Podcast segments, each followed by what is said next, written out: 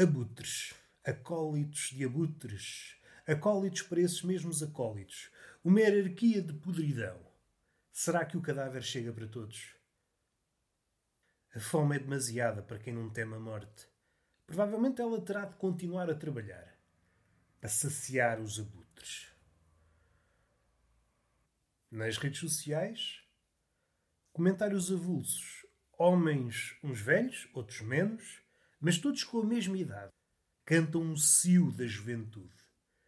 É o tom da despedida que oculta a vida que foi soterrada pelas lamentações.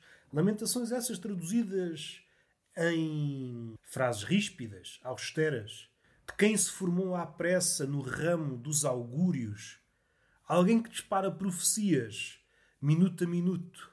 Um profeta sem descanso, que falha sem pedir licença recuemos, é o cio cantado de quem está nas últimas. A esperança e o entendimento dela. Isto não é o inferno.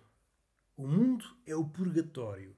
O purgatório é o sítio onde a esperança anda às carambolas, onde se pode espreguiçar. A esperança enquanto ação e paralisia.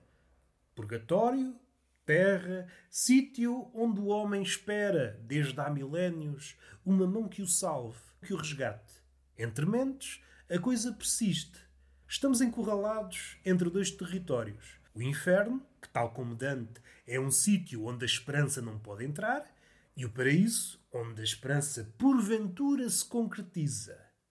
Em todo o caso, Deus, quando está sozinho, não se inibe de trautear as cantigas do diabo é perfeito, mas não produz arte desse calibre.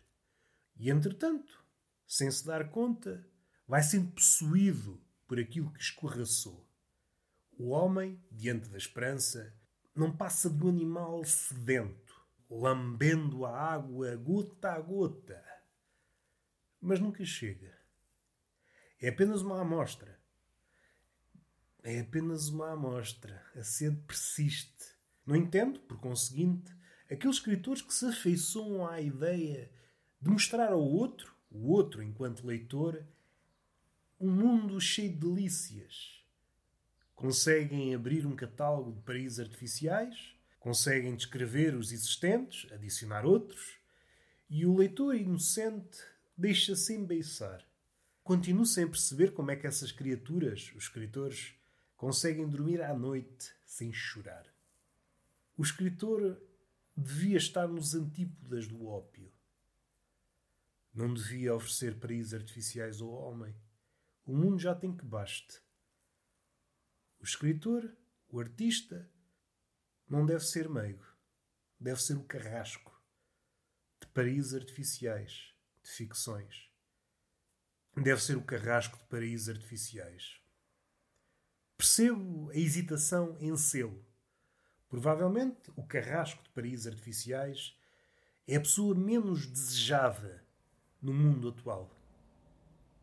Alguém cuja incumbência seja essa, dinamitar as ficções, os paraísos artificiais, estará isolado. Será o mais isolado dos homens. Não terá forma de alcançar os outros. Uma espécie de Adão 2.0. O homem que foi escorraçado pela razão dos paraísos artificiais. E está feito. Beijinho na boca e palmada pedagógica numa das nádegas. Até à próxima.